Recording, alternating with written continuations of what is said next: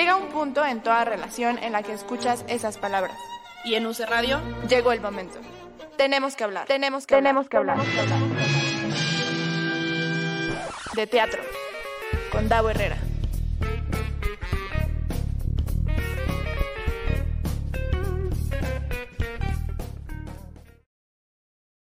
Muy buenas tardes, seres teatrales, bienvenidos y bienvenidas y bienvenides. Una semana más tenemos que hablar de teatro con Davo Herrera y Isabel Castro, que como cada semana Isabel Castro pues está salvando el mundo, ya saben, y entonces pues se integrará en cuanto termine de salvar el mundo porque pues ella así es. No, no controlamos este, las emergencias que necesita resolver. Yo soy Davo Herrera, bienvenidos, bienvenidas. Eh, gracias a la gente que se está integrando ya a la transmisión en vivo a través del Facebook de UC Radio y eh, gracias a la gente que nos sigue también en podcast. Muchas, muchas gracias por escucharnos. Oigan, les recuerdo, seguramente al final del programa se los vamos a volver a decir, pero les recuerdo que tenemos que hablar de teatro, es el programa número uno de rating de UC Radio y queremos seguir así, así es que por favor escúchenos, eh, compartan los videos, compartan el, el podcast eh, suscríbanse. Eh, ya saben que estamos en Spotify, en Apple Podcast, en Himalaya, en Google Podcast, en Deezer, en todos lados. Para que por favor nos, nos sigan. Eh, dice aquí Luigi dejando yo. Muchas gracias. Y pues nada, gracias a Axel que está en los controles. Síguenos en redes sociales, arroba hablar de teatro en Twitter e Instagram y arroba MX en Facebook, Twitter e Instagram para que pues estén al pendiente toda la programación y pues, pasemos unos ratos agradables ahí en, en redes sociales. Hoy vamos a eh, empezar el programa con un invitado eh, como ustedes ya saben, hemos estado hablando desde hace ya varios meses de este festival de monólogos que está presentando Teatrix en coproducción con el Foro Shakespeare y la Teatrería. Y esta semana se presenta, y ya saben que es por tiempo limitado, se presenta seis personajes en busca de un actor, eh, interpretado por Juan Carlos Vives, a quien tenemos en el programa el día de hoy. ¿Cómo estás, Juan Carlos? Bienvenido.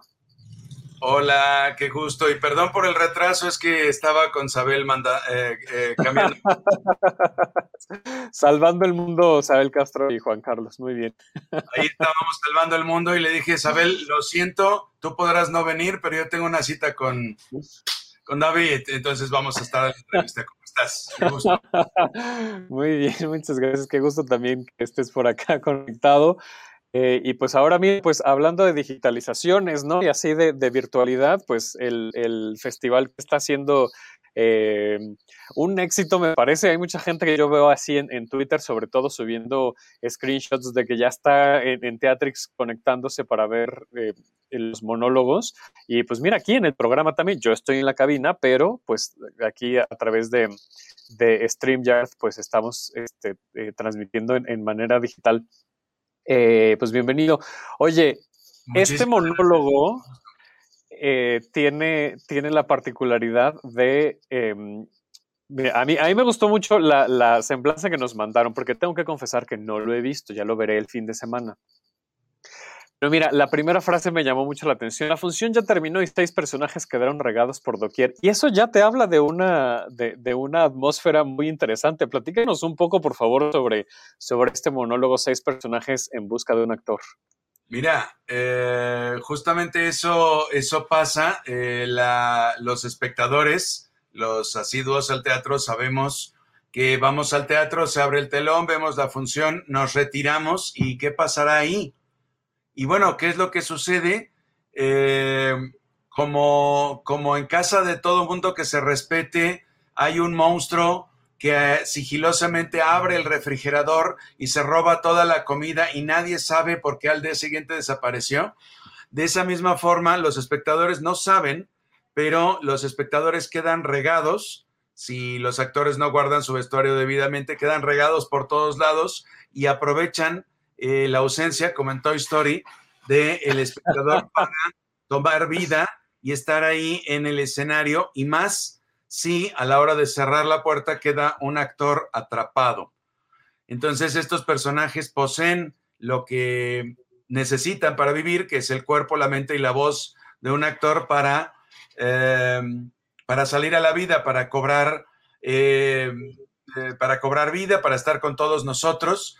Porque acordémonos que, mira, eh, Hamlet no existe, Hamlet es papel y tinta, pero cobra vida cada vez que un actor le presta su cuerpo, le presta su alma, le presta su voz, su mundo emotivo, su mundo que ha vivido, su mundo que no ha vivido, para estar en escena y tener ese rostro y pararse delante de todo el mundo y decir ser o no ser, esa sí es la cuestión. Y tal es el caso de estos seis personajes que aprovechan para, fíjate, terminar su tragedia, porque hubo un autor desaparecido, porque hace saber que esta obra está basada en seis personajes en busca de un autor, de Luigi Pirandello, que por cierto, este año, 2021, cumple 100 años. 100 años. nada. 100 años. Y entonces viene muy a cuento el estreno de Teatrix y esta versión muy, muy, muy libre que me ha aventado para hacerla monólogo para conmemorar 100 años que estos seis personajes porque se les fue el autor, los dejó a media tragedia y no pueden resolverla hasta que alguien o un grupo de actores o un dramaturgo, pero los dramaturgos siempre se desaparecen, eh, y más en este país que estamos llenos de desaparecidos desgraciadamente, eh, termine su tragedia y es la, la condena que no se la desea a nadie la peor de sus pesadillas, de volver a repetirla y a vivirla y a vivirla hasta que alguien los encarne, y lo hablo en el primer sentido de la palabra, eh, los haga carne por medio de la carne de un actor para poder eh, terminar esto que quedó inconcluso por las eh, ausencias o los devaneos de el director de escena o un autor irresponsable o un autor que se inscribió al partido fascista, como tal fue el caso de Luigi Pirandello. Oye, justo ahorita nos decías que te tomaste, es una versión muy, muy, muy, muy, muy libre de, seis personajes en busca de un autor. Eh, cuéntanos un poco qué libertades te tomaste y entonces qué, vamos a poder ver en pantalla este fin de semana. Eh, bueno, obviamente la principal libertad eh, que me tomé es hacer la monólogo. La, la, obra original debe tener, no lo recuerdo, pero sí más de 20 personajes entre 20, 25, 30 personajes, porque efectivamente estos seis personajes, que además son familia, acuden al ensayo de una obra de teatro donde el director está ensayando, por cierto, una obra de Luigi Pirandello, eh, y, solicita a falta del autor al director de esta puesta en escena y a los actores que están ahí presentes para que lleven a cabo esta, esta conclusión de la tragedia que quedó a la mitad, con todo el debate que esto implica, y quiero decir, es una obra que habla sobre la identidad, es una obra que habla sobre quiénes somos nosotros, sobre qué personaje representamos en este mundo, como bien decía William Shakespeare, ¿no? Todos somos eh, actores y el mundo no es más que un escenario donde habitamos todos. Eh, mira, ahorita tú estás haciendo el personaje del entrevistador, y yo estoy haciendo el favor de hacer el personaje del entrevistado. Pero si nos viéramos en otras circunstancias, quizá eh, seríamos el personaje de los dos amigos o los dos extraños o los dos enemigos o el maestro alumno, eh, los hermanos, eh, padre, hijo, qué sé yo, cuántos personajes hacemos en la vida y los encarnamos en la medida en que el otro nos define. Y pasando, partiendo de esa premisa, eh, en un muy, claro ejemplo de teatro dentro del teatro, porque en esta obra los personajes se revelan frente a los actores que los representan y dice, tú no tienes idea de lo que es ser yo. Tú nada más llegas, haces mi personaje y te vas tan tranquilo a tu casa y vives otra vida. No, yo estoy condenado a vivirla una y otra y otra y otra vez. Y sobre eso va la obra y eh, las libertades que me tomé fueron todas en ese sentido lo que respeté fue la, anécdota, la, el motivo por el cual estos personajes se acercan, pero por ejemplo, no hay, eh, en mi versión, no hay tal director de escena que va a enfrentar esta difícil tarea, sino hay el asistente de dirección, que justamente es quien eh, es el parche de toda apuesta que se respete cuando el director tiene muchas otras cosas que hacer. Como, por ejemplo, salvar al mundo.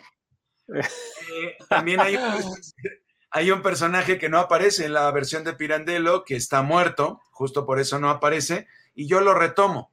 Lo retomo como tal, pues bueno, vamos, sin ir más lejos, el rey Hamlet ya muerto aparece en Hamlet y con esa misma libertad yo, este personaje que es el secretario, que está muerto en la versión original, yo lo retomo y dice, no solo soy un personaje, sino soy un personaje muy, muy cómodamente muerto por el autor, porque le convenía más tenerme muerto, muerto que vivo. ¿Qué dirían los antiguos gobernantes de este país, no? Que conviene más a la gente tenerla muerta que viva, pero en fin.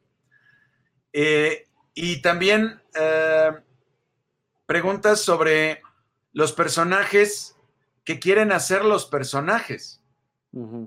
Porque finalmente este personaje es quien es, porque este lo que tocó ser representado por los designios de un director, pero ¿qué tal es que este personaje quiere ser otro personaje?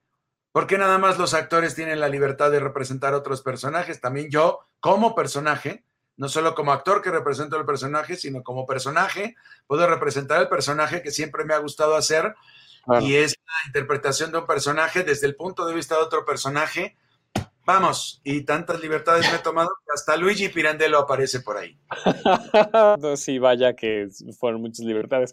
Y es que esto último que, dices, eh, porque además lo decías hace un momento, ¿no? Ahora que estamos aquí interpretando los personajes de, de entrevistado-entrevistador, ¿no? Pero a partir de lo, que, de lo que somos y de lo que creemos que somos, ¿no? Eh, yo, eh, yo doy la clase de identidad corporativa y hablo mucho de esto que estás hablando cuando, cuando construimos eh, marca, ¿no? Y dijiste una frase que me, que me, llamó mucho la atención porque la uso en clase. Somos a través también de lo que el otro o la otra dice que somos. Y entonces en ese diálogo y en esa interacción nos definimos a partir del, del entorno mismo. tal cual, de hecho esa frase es fusilada de tus clases. Eh, yo, te invitaría a, que revisaras qué están grabando tus alumnos, porque una de esas grabaciones llegó inconvenientemente a mis manos y la estoy usando ahora como si fuera propia. Fíjate qué personaje estoy haciendo. Exacto. Que ya me diste miedo. Muchas gracias, Juan Carlos, por acompañarnos. No, no es cierto. Pero es que es verdad, ¿no? Ya hace rato decías también, bueno, esto, ¿no? De, que los personajes pueden interpretar a otros personajes, ¿no? Porque al final eh, somos, somos performáticas las personas, ¿no? Es decir, nos comportamos de cierta manera dependiendo del momento, el contexto y las personas con las que estamos y a partir de eso construimos un personaje específico para esa situación. Y a lo mejor no se pierde la esencia, ¿no? Pero sí hay diferentes funciones que, que, llevamos a cabo en, en, una circunstancia determinada, en una función, ¿no? Eh, eh, en, en, una escenificación, que nos ayudan incluso a a conectar con el entorno, a socializar, a, construir relaciones. ¿no? Que me imagino que esta, e, esta interacción entre los personajes en búsqueda de, de quienes le encarnen, pues también tendrá que ver con el tipo de persona que, que, nos gustaría que nos interpretara. Eh, tal cual, y mira, como, como la vida misma, ¿no? Quien, quien compra una pistola para saltar un oxo, pues bueno, para la persona que está enfrente, que es el, el pobre cajero del, del Oxxo, en una de las cajas que atienden, porque no atienden las dos al mismo tiempo. la otra siempre va a estar vacía, sí. Por alguna extraña razón, pues bueno, será un tipo de persona la que, la que está llevando a cabo ese asalto, mismo que toma una cantidad de dinero y con eso paga la colegiatura de su hija, misma que podrá decir que tiene el mejor padre del mundo, por responder económicamente ante la educación de, esta persona. Entonces, eh, vamos, lo, digo por este asunto de conservamos una esencia, podemos incluso hasta cambiar de esencia misma, porque, vamos, tú y yo que fuimos testigos de este asalto en el Oxxo, porque estábamos comprando papitas ahí, tenemos una opinión distinta eh, sobre este personaje que el vecino de este hombre que dice, no sabes con cuánto amor trata a su, a su hija que va en la secundaria. Está terminar. Qué fuerte, eh, qué fuerte. no tengo mucho que decir porque es verdad, porque eh, interpretamos lo que vemos, ¿no? Es decir, hay una, una, una opinión a partir de nuestros propios referentes y de, de, lo que sabemos del mundo. Y digo, evidentemente el acto como tal, hablando por ejemplo de, de, este, de esta persona que vaya a salta el Oxxo, pues, ¿no? El acto como tal puede ser reprobable o no, y hay un marco legal y hay, ¿no? A lo mejor, eh, pues, jurídicamente instituciones que, que podrán valorar la gravedad y castigos y demás, pero moralmente hay una interpretación de los actos de los demás a partir de lo que yo estoy y de lo que yo entiendo y cómo, cómo percibo al mundo, ¿no? Y, eso también nos hace, pues eso, estar en el mismo lugar, pero tener opiniones distintas. Y mira, viene muy a cuento a, a propósito de seis personajes en busca de, de, un actor, porque, por ejemplo, uno de los personajes, el padre, eh, es acusado de, de pederastia y vemos a este personaje defendiendo su punto de vista y exponiendo por qué lo hizo. Y si te descuidas tantito, hasta te puede convencer. Claro. Independientemente de la, de la postura que tienes, porque él, eh, digamos, interpretando a este personaje, tiene esa postura y este mismo actor se ve sorprendido, de repente teniendo la, la postura con, contraria cuando representa a la hija. ¿Qué fue? A la hija y, que, y, que fue víctima, en este caso, del padre. Y, bueno, eh, ya, ya, no nos cuentes más porque si no nos spoilería mucho este, la, la, obra mejor, eh, porque, porque esto, o sea, es, esto, esto que dices, pues bueno, mejor verlo y, también hablar un poco de, cómo eh, es que este tipo de actos, la verdad es que a mí sí me dan como mm, el, el, tema de pederastia, de abuso, de hostigamiento, eh, es, es sobre todo en estos tiempos, ¿no? En el pleno 2021 que, que necesitamos creo que también hacer un frente común muy sólido en cuanto a no permitir y, y, y no solo no, el, el, el, romper el pacto, pues al final, ¿no? Entonces, ¿por qué no la vemos? Por, estoy, totalmente de, estoy totalmente de acuerdo contigo. Tan estoy de acuerdo que le doy gracias a toda la gente que se dedica a la actuación, porque si no hubiera quien representara a Hitler, no podríamos entender el holocausto. Si no hubiera quien representara a Mussolini, no podríamos entender la barbarie. Si no tuviéramos quien representara a Felipe Calderón, no entenderíamos el país donde, vivo, de, donde vivimos con copia para cualquier hijo de puta que abusa eh, de la integridad de una mujer, en este caso. Y de cualquier persona en general, pero ahora que lo estás mencionando, pues, pues sí, luego, ¿no? hacia, hacia, esa perspectiva. Eh, entonces, en Teatrix, teatrix.com, por favor, platica a la gente cómo y dónde va a poder ver seis personajes en busca de un actor. Muy sencillo. Eh, tome el personaje de cualquier cibernauta, entre a su computadora y ponga Teatrix, así como Netflix, teatrix.com, entre al Festival de Monólogos, ahí le das clic a seis personajes en busca de un actor, entre este jueves 3 de eh, junio y el domingo 6 de junio le das clic y tienes varias opciones. Una es pago por evento, que te metes a ver eh, la obra las veces que tú quieras y solo pagas por ver ese evento. Cuesta 99 pesitos, hombre, pero en lo personal yo sí les eh, sugeriría que se inscriban, por ejemplo, por un mes, que la cantidad no dista mucho de esos 99 pesos y pueden gozar de toda la programación de Teatrix que está muy, muy buena, tiene muchísima calidad las grabaciones.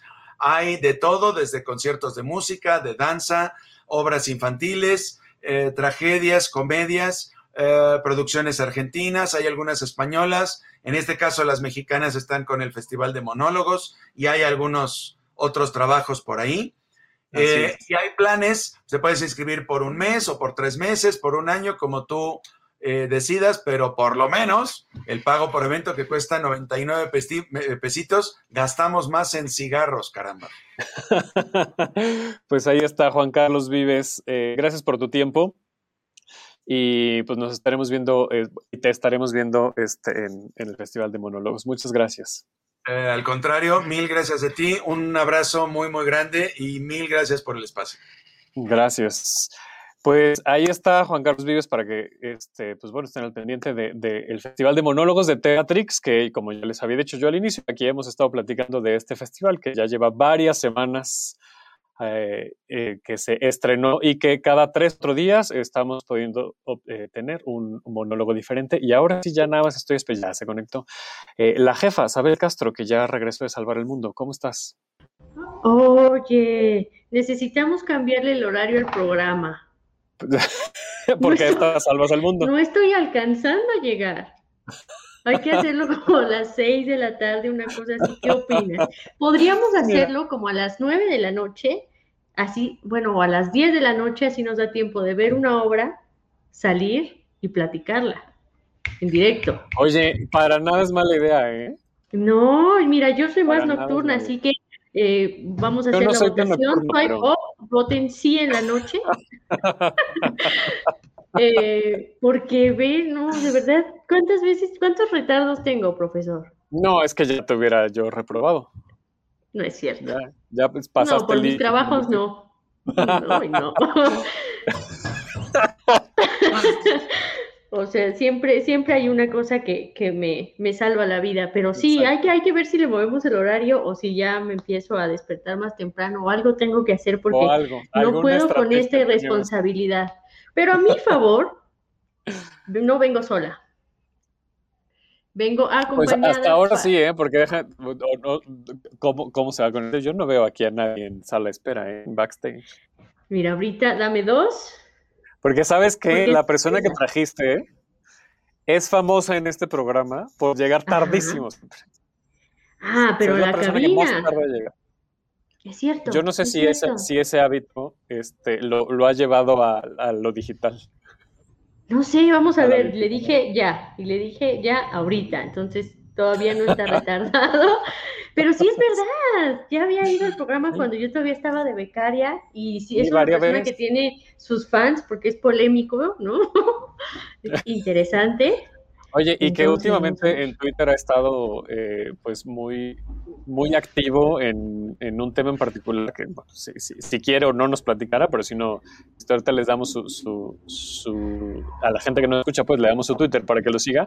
Pero la verdad es que, fíjate que yo estaba pensando, porque hace rato platiqué con Laurel Miranda, que no sé si ubiques, eh, periodista que ahora está en, está en Milenio, ahora está en Heraldo. No quiero cometer un error porque siempre confundo Heraldo con Excelsior, pero no, es Heraldo.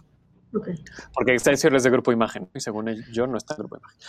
Eh, y lo que he notado, hay un, hay un fenómeno muy interesante o que, o que, a mí me ha llamado mucho la atención en los últimos meses, que las personas que han estado más activas con respecto a temas de diversidad y, y expresión de género, diversidad sexual en general y expresión de género, han recibido, por un lado, muchísimo apoyo, ¿no? Es decir, se han podido posicionar eh, no quiero decir como activistas, porque, Twitter no es suficiente para ser activista, me parece, ¿no? pero sí son una voz un poquito más visible eh, y evidentemente eso es proporcional también a la gente que, ha ido eh, pues, aventando hate. Y tu invitado de hoy es una de esas personas que me parece que ha crecido mucho en, Twitter a través de este posicionamiento de, de esta parte de la diversidad sexual y de lo que implica, pero ya preséntalo, ya está aquí en backstage. Bueno, pero antes de decir que para mí sí hay algo, una parte activa fundamental en el señalamiento, o sea, creo que la crítica es a su accionar, señalar, no hacer, que muchas veces es el reparo que se le hace, como ustedes por no hacer nada, el simple hecho de decirlo, de señalarlo, de evidenciarlo, es una acción muy importante. Y es uno de los fundamentos de la crítica. Pero bueno, no, como no es crítico, tendríamos que ver esta relación de activismo y crítica. Muy interesante lo que propones. Eh, quizá para un futuro número de antidogma, porque ya hace falta, ya se extraña nuestra colaboración. Pero bueno, vamos a darle la bienvenida. Ya sé, y como dos meses que salió. sí, exacto. Pero bueno. Los tiempos de Dios, ¿no? Bueno, son perfectos. Eh, vamos a darle la bienvenida a Robanda, que lo invité porque va a estrenar, va a reestrenar una obra. Pero además ya se le extrañaba en este programa. ¿Cómo estás, Ro? Bien, gracias, gracias. Todo, todo bien, muy bien. Cuéntanos, ¿cuál es la obra que vas a reestrenar? Voy a reestrenar eh, Instrucciones para saltar, que es muy padre ese proyecto porque vino de unas lecturas que eh, organizamos con la capilla, o sea, mi productora y la, editorial de textos La Capilla, organizó una serie de lecturas para dar a conocer sus dos antologías de jóvenes audiencias. Entonces hicimos unas, unas, una serie de 10 lecturas donde se juntó como un montón de banda muy padre, como Ricardo Rodríguez y Leticia Mezcua, este, directores, otros autores, Martín Quetzal por ahí. Eh, entonces, de aquí, bueno, yo dirigí una y pues nos fue muy bien y la editorial y Boris nos invitaron a que pudiéramos hacer eh, una ronda de funciones virtuales, que fueron las que hicimos eh, hace en, mar, en abril.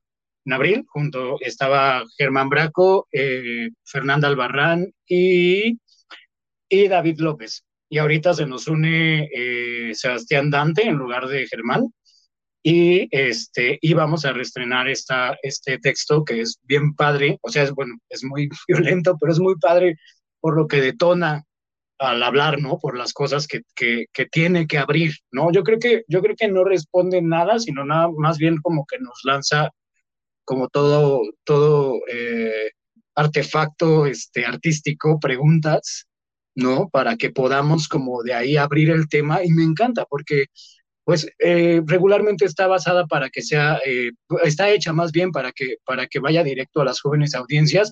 Y son, al principio, por ejemplo, teníamos gente como mucho más de mi calaña, como de los 35 para arriba, este, y ya después como que fueron llegando los chavos, como que fueron llegando los chavos, y eso me pareció muy importante, teníamos unos, unos eh, testimonios. ¿El proyecto? Disculpa que te interrumpa, ¿el proyecto o como espectadores fueron eh, como espectadores, como espectadores.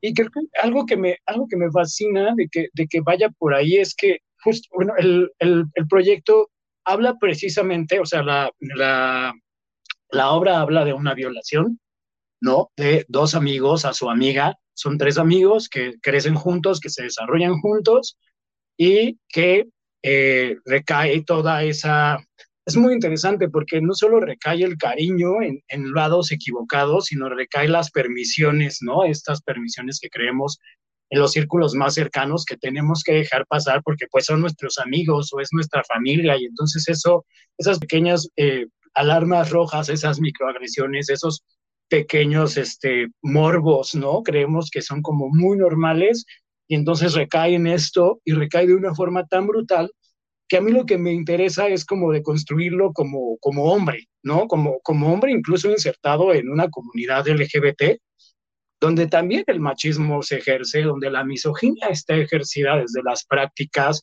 donde, donde si eres femenino te hacen a un lado, donde tienes que ser súper, ¿no? Hegemónico, heteronormado para que pueda ser muy atractivo y eso se vuelve muy voraz, o al menos, por ejemplo, a mí en mi salida del closet, eso a mí me devoró muy, muy cabrón, ¿no? Entonces, creo que, creo que eso, a mí también me interesa hablarlo como hombre y decir, ¿qué estamos haciendo mal? O sea, ellas están luchando, ellas están usando la voz, pero nosotros, ¿qué estamos haciendo mal? ¿No? O sea, ¿en dónde, en dónde, en dónde nos estamos este, yendo para otro lado y en dónde no queremos ver que realmente esto o sea, al tener estas conversaciones, hay una escena que, que existe en, en, la, en la obra sobre estos pequeños este, textings que tenemos luego entre hombres, ¿no? Y, y hablando, cosificando como a una persona. Uh -huh. Y eso es muy normal, ¿no? O sea, eso es súper normal. Entonces, y claro, por ejemplo, yo cuando lo abro en la comunidad LGBT, hay una cuestión muy, muy clara de decir, bueno, pero es que así hemos sido siempre, ¿no? Y yo, ajá, pero pero entonces, ¿qué estamos haciendo mal? ¿No? Para que lo sigamos haciendo y para que sigamos pensando que esto es parte de, lo, de cómo nos deberíamos de comportar, ¿no? Y bueno, eso me, me gusta mucho permearlo hacia otros lados. Me gusta mucho permear también, por ejemplo, yo le contaba a los actores que a mí uno de mis eh, principales intereses es que yo tuve una experiencia muy cercana a una de mis parejas que fue víctima de violación por parte de su pareja anterior entonces me parecía como muy importante también poner como, como, las, como, como la violación tal cual, ¿no? Como el abuso tal cual, el abuso de confianza, el abuso de la amistad, el abuso de la familia, el, eso, ¿no? El, los límites, el que a veces no se nos enseña desde muy pequeños a ser responsables de nosotros mismos y eso no nos, no nos permite poner límites, ¿no? No nos permite saber cuáles son nuestras propias concesiones con nosotros mismos y hasta dónde decimos, no, sabes qué, a lo mejor esto pues es muy normal para ti, pero a mí ya no me conviene, ¿no? A mí ya no me gusta.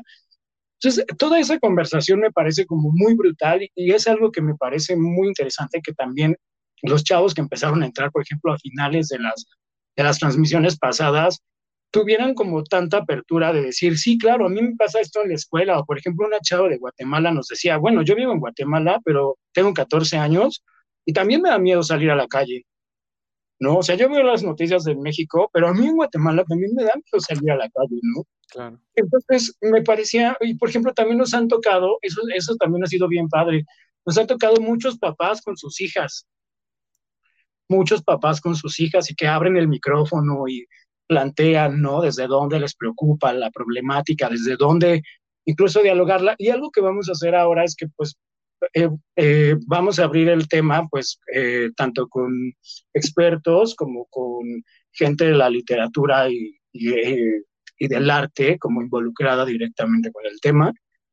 Entonces, por ahí estará como un poquito mezclado entre, entre escritores, escritoras, dramaturgas, ¿no? directoras, algunas otras personas como este, especializadas más como en, derechos humanos, ¿no? Entonces me interesa mucho, a mí, a mí creo que es algo que he adoptado como muy mío porque, digo, a pesar de que es de la editorial, pero es algo que he adoptado como muy mío porque me parece que, que tenía mucho que decir, ¿no? O sea, que tenía mucho que enunciar y creo que algo que me encanta es que también yo fui descubriendo que quería decir todo esto, ¿no? O sea, que yo en el, en el primer proceso fui, fui diciendo, yo quiero decir esto y creo que ha sido una, para, para bueno, quien no me ubique, yo en redes tengo como una actividad muy fuerte sobre el activismo de personas que vivimos con VIH.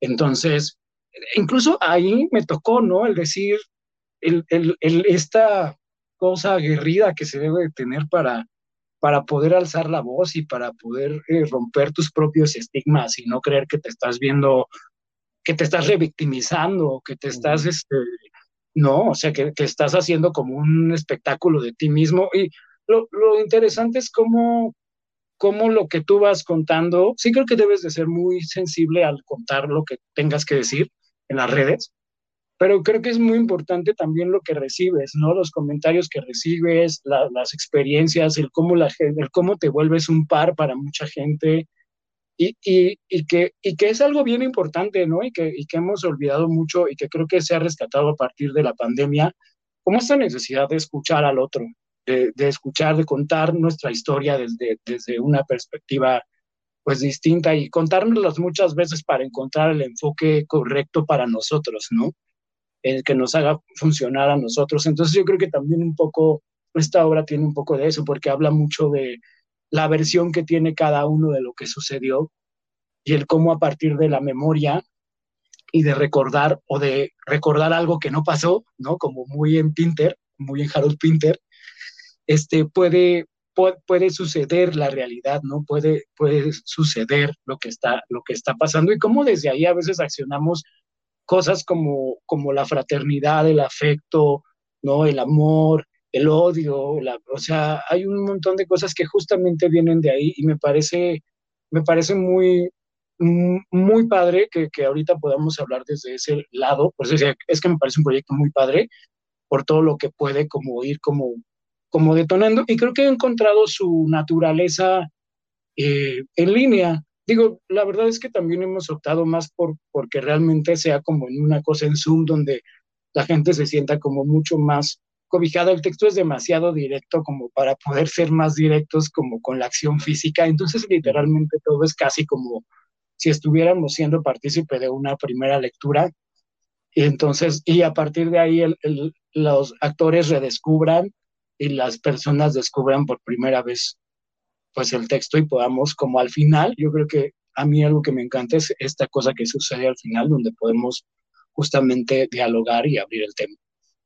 Oye, ¿y no te quedan ganas de, hacer como una obra quizá posterior a esta, que sea tal cual acotada a la comunidad LGBT? O sea, que los personajes sean solamente parte de la comunidad, en este caso gays, ¿no? Que también me imagino que sufren este mismo tipo de abusos, violaciones y tal, no lo sé, la verdad.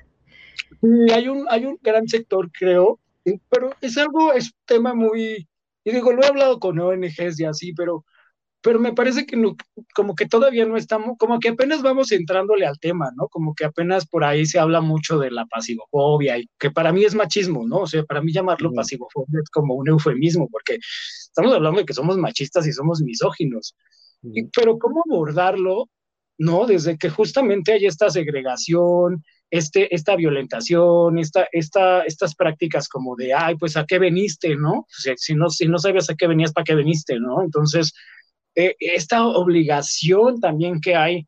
Yo de repente pienso como en los chavos que van teniendo sus primeras experiencias, sobre todo ahora que todo está mucho más abierto, y digo, güey, si antes era complicadísimo, ahora debe de ser un terror, porque tienes mil cosas entre sustancias, entre las lavativas, entre, o sea, hay un montón de temas ahí que de repente, que creo que sí sería como muy importante como empezar a, a enunciar. Creo que también hay una cuestión donde yo creo que en el teatro no hay una representación real de la comunidad, ¿no? O sea, creo que de repente o todo es muy segmentado o todo es pastel de zarzamora y las adaptaciones de salón de belleza, y, o, o, es muy idealizado. O sea, las últimas, por ejemplo, que, que pudimos ver, pues eran como parejas muy idealizadas, ¿no? Y de pronto caíamos como en el mismo cliché de, bueno, sí quiero, pero no quiero, pero es que soy un poco irresponsable. Y entonces seguimos con esta figura del gay como súper el lejano, ¿no? O, o del sidoso muy sidoso, que pobrecito, ¿no? Y hay gente que vive con SIDA ahorita, ¿no? Que está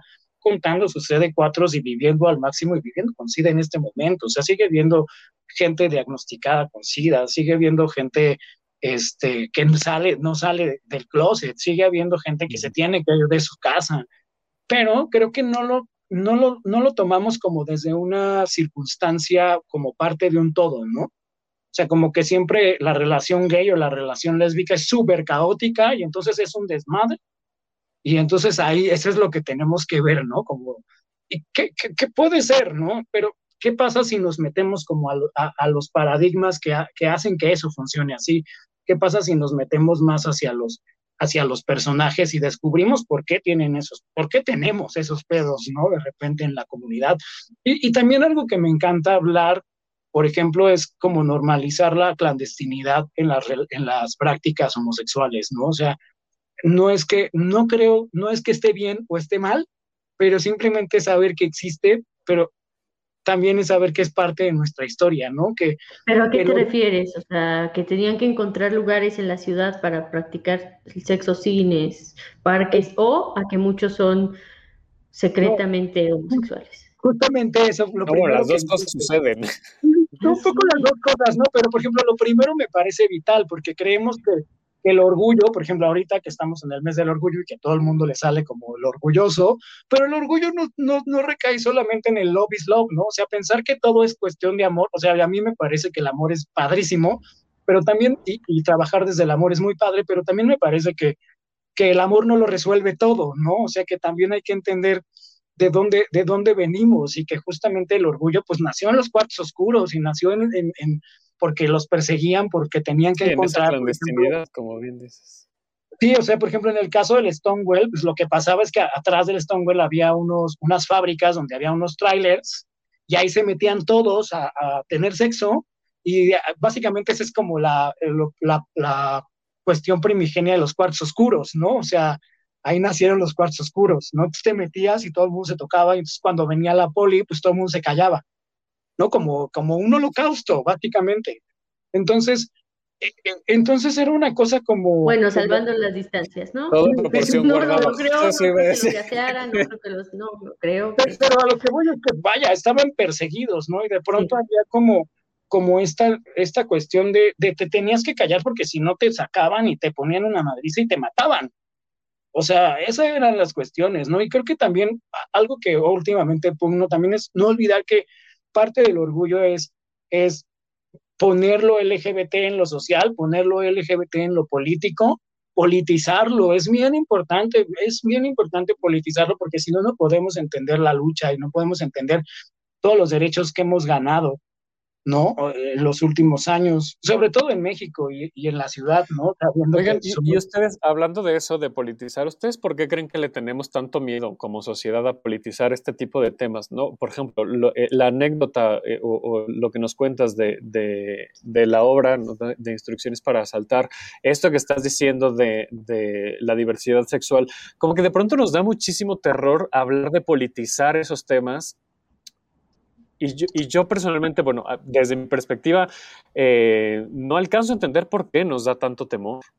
Que además es mucho más raro que le dé temor en el teatro, ¿no? Cuando todo el tiempo están defendiendo que el teatro tiene o muchas posibilidades de funcionar como vehículo de discurso político, de articular un discurso representacional político, y al mismo tiempo están ocultando estas representaciones más complejas, más oscuras de una identidad sexual.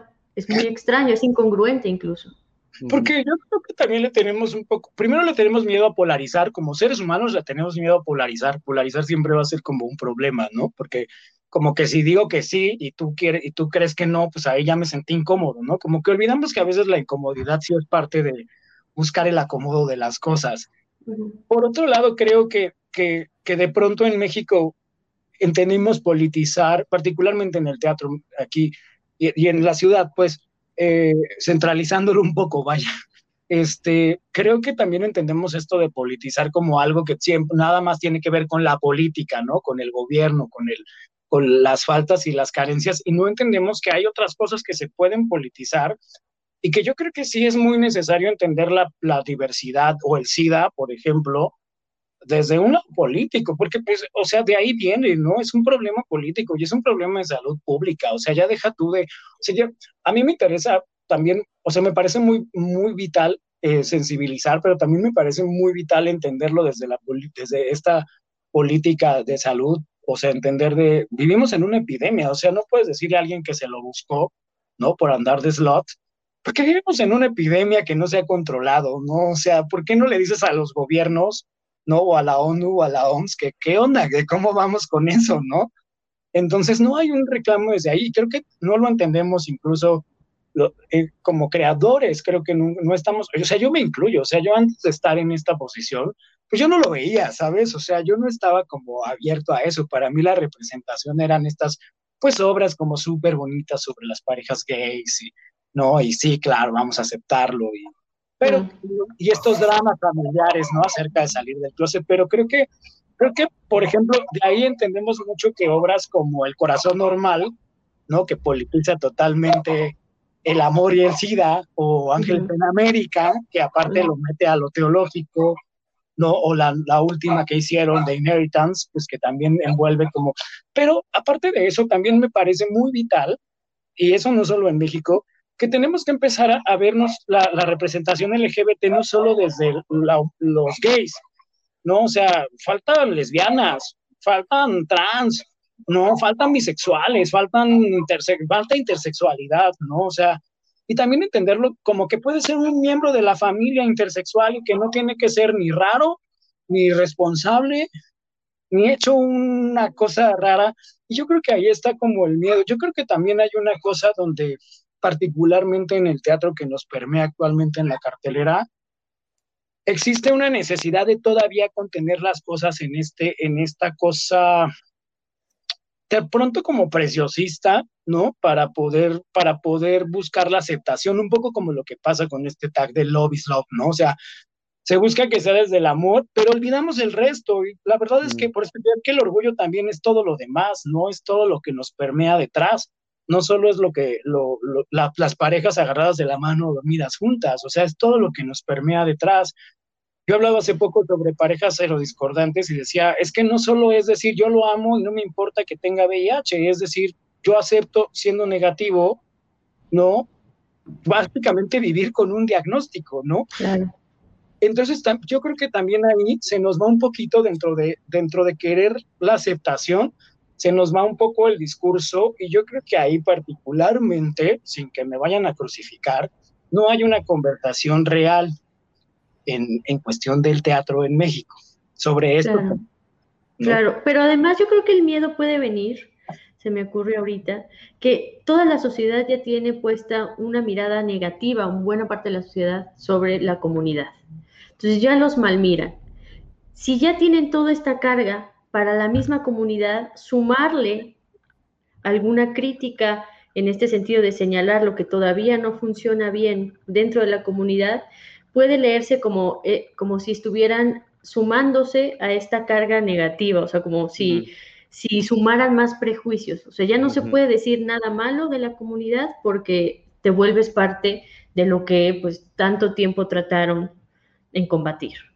Y yo creo que muchos, muchos terminan silenciándose con, con esta cosa de, de temer ser percibidos como algo que no son. O sea, ya parece, no, nadie puede decir nada malo de la comunidad porque entonces eres un homofóbico, ¿no?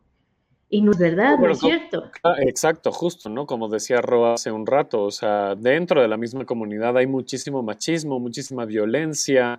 Eh, Pero lo señalas y se enojan muchísimo. Yo ahora mismo, en estos días, me, bueno, justamente como en este año me he dado más cuenta de eso, antes no tenía tan cercana mucha gente de la comunidad, y es verdad, o sea, muchos son muy misóginos y muy machistas y acosan y tienen otras violencias y son racistas y son clasistas y violentan y abusan y acosan, pero ya no les puedes decir nada porque son gays o porque son tal, o como que ya se salvaron de cualquier crítica con eso. Como si eso fuera así un, baño que expía el resto de, de horrendeces. Y se permiten muchas cosas, como decía Ron, ¿no? Se permiten violentar a gente, abusar de su poder, violentar, no sé, porque ya están protegidos. Es que al final de cuentas no dejamos de ser hombres, ¿no? Y no dejamos de estar eh, estructurados desde ahí. Yo creo que lo, honesto y lo sensato es aceptarnos desde ahí para poder empezar a deshacernos.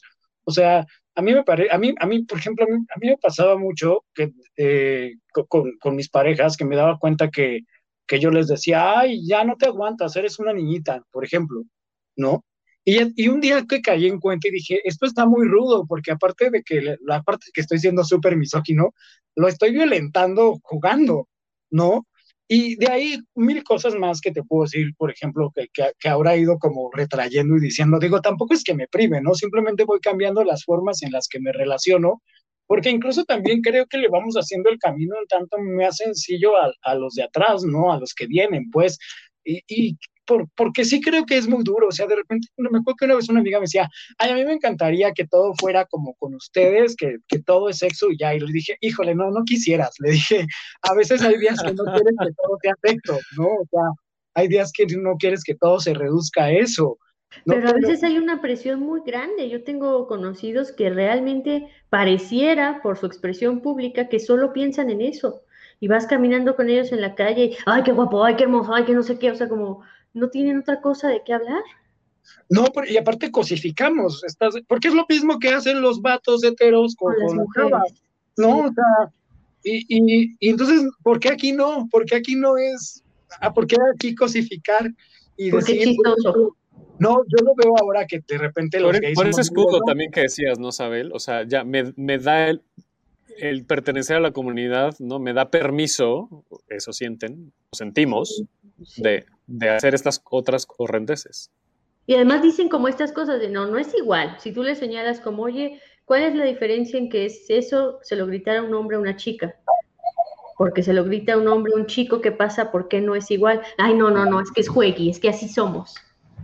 Exacto. Es exactamente lo mismo. ¿Dónde está la diferencia? Y creo que es eso, es porque al final de cuentas no dejamos de estar diseñados pues, como hombres, ¿no? Desde este machismo, desde esta, desde esta sociedad, ¿no? En la que vivimos. Y, y, no es que debamos de culparnos y de condenarnos por eso, pero sí podríamos como aceptarlo con sensatez y, y, y empezar a crear un cambio. Yo creo, yo creo que justamente también de ahí viene un poco lo, lo que mencionas tú, Isabel, de, de, pronto como de ahí excusarte y no, y no, y no querer abrir, ¿no? Como ciertos temas, como no querer como, porque, pero es como aceptar que justamente la diversidad en sí misma es diversa, ¿no? En sí misma la diversidad es diversa y podemos hablar de las homosexualidades y de los lesbianismos y de las transexualidades, ¿no? Y, e, en fin, de las intersexualidades, justamente como, con los bisexuales, los pansexuales, los no binarios, los géneros fluidos, o sea, y hay un montón de maneras de, vivirlo y, y al, así mismo también somos como toda la historia, ¿no? Y de repente no podemos escapar de ella, pero ¿cómo la, cómo la resignificamos, ¿no? O sea, sí entiendo que de pronto vivimos todavía, y aunque ya no lo necesitemos, la verdad es que seguimos haciendo prácticas como los cuartos oscuros y las sustancias. Ayer Roberto Cavazos me decía, no, bueno, es que no generalizas que todos los gays usan drogas. Le dije, bueno, pero también los que no las usamos somos una minoría. Eso es muy real, somos una minoría. Y, hay una, y ahorita hay una cuestión muy fuerte con el activismo y con las ONGs hablando de sustancias, porque pues hay gente que se queda en el viaje, hay gente que se está perdiendo por el consumo de cristal, este, y tenemos que hablar de eso, ¿sabes? Tenemos que hablar de eso. O sea, yo lo decía hace poco con el VIH y decía, qué difícil tener que hablar de SIDA toda, o sea, tener que aceptar que tenemos que seguir hablando de SIDA sin, sin seguir pensando que el SIDA solo le da a los gays, mm. ¿no? Entonces, pero aceptar también que es parte de nuestra historia. O sea, es muy fuerte porque es una, es una cosa como de no somos, no, no somos eso, pero tampoco es que estemos alejados de ello, ¿no? Mm. Lo mismo con el sexo bareback, con muchas cuestiones que nos permean eh, entonces, sí, sí, sí somos, o sea, sí es parte de nuestra historia. Ver, a, la, comunidad heterosexual, ¿a qué es bareback? Eh, básicamente sexo sin condón. Ah, oh, que también lo hacemos nosotros. Pero claro, aquí está como súper satanizado porque, porque SIDA, porque VIH. Ah, claro. ah, como si a los heterosexuales no nos diera. Ajá, claro. Entonces, y como si no hubiera otras cosas que sin condón no pasaran, como el BPH, como la sífilis, como mil, la hepatitis, ¿no? O sea, hay un montón de cosas ahí que digo, es que, es que hablarlo desde ahí, por eso vuelvo a politizarlo, es bien importante porque de esa, yo creo que entre la homofobia y la xerofobia y las fobias en general, hay un, hay un, o el machismo, por ejemplo, hay un agujero negro de información, ¿no? Y nos quedamos con cómo se veían las cosas hace años. Y lo que decías de la representación de las identidades, ahora nos señalaba Cristian, bueno, una posibilidad es leer el comentario de Cristian como la representación de los asexuales y las asexuales. Eso no existe, bueno, yo no he visto una sola obra que atienda esta identidad sexual también.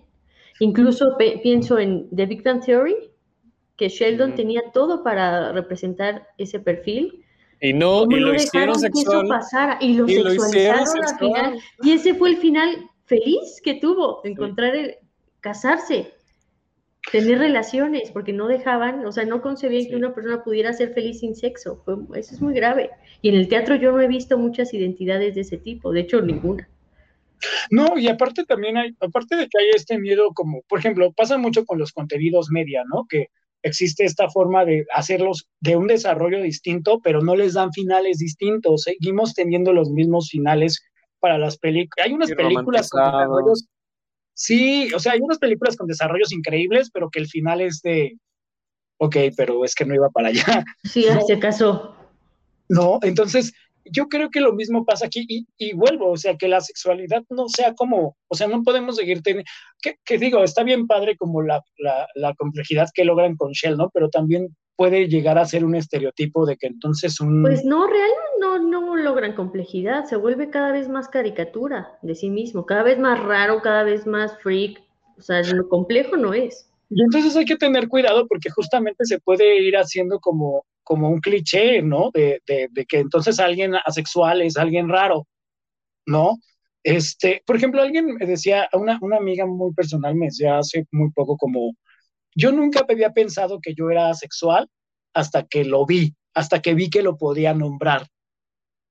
Y eso es lo padre, o sea, dice, porque lo vi como en un programa y, ¿sabes? O sea, a mí me parece, de pronto cuando dicen, bueno, ¿por qué ahora salen los, los VIH positivos a visitar? Porque la gente tiene que saber que, no solo la gente, los chavos que están recién diagnosticados tienen que saber que, que no va a pasar nada, ¿no? Que, que, está, que está bien, que van a estar bien, o sea, y lo mismo pasa con las representaciones justamente en general, ¿no? Yo creo que el verlo, y ya lo, y creo que es un tema muy hablado, ¿no? O sea, el verlo eso le da parteaguas a, a, a, a los que lo están viendo, a los más jóvenes, a los más pequeños, a saber que pueden estar ahí.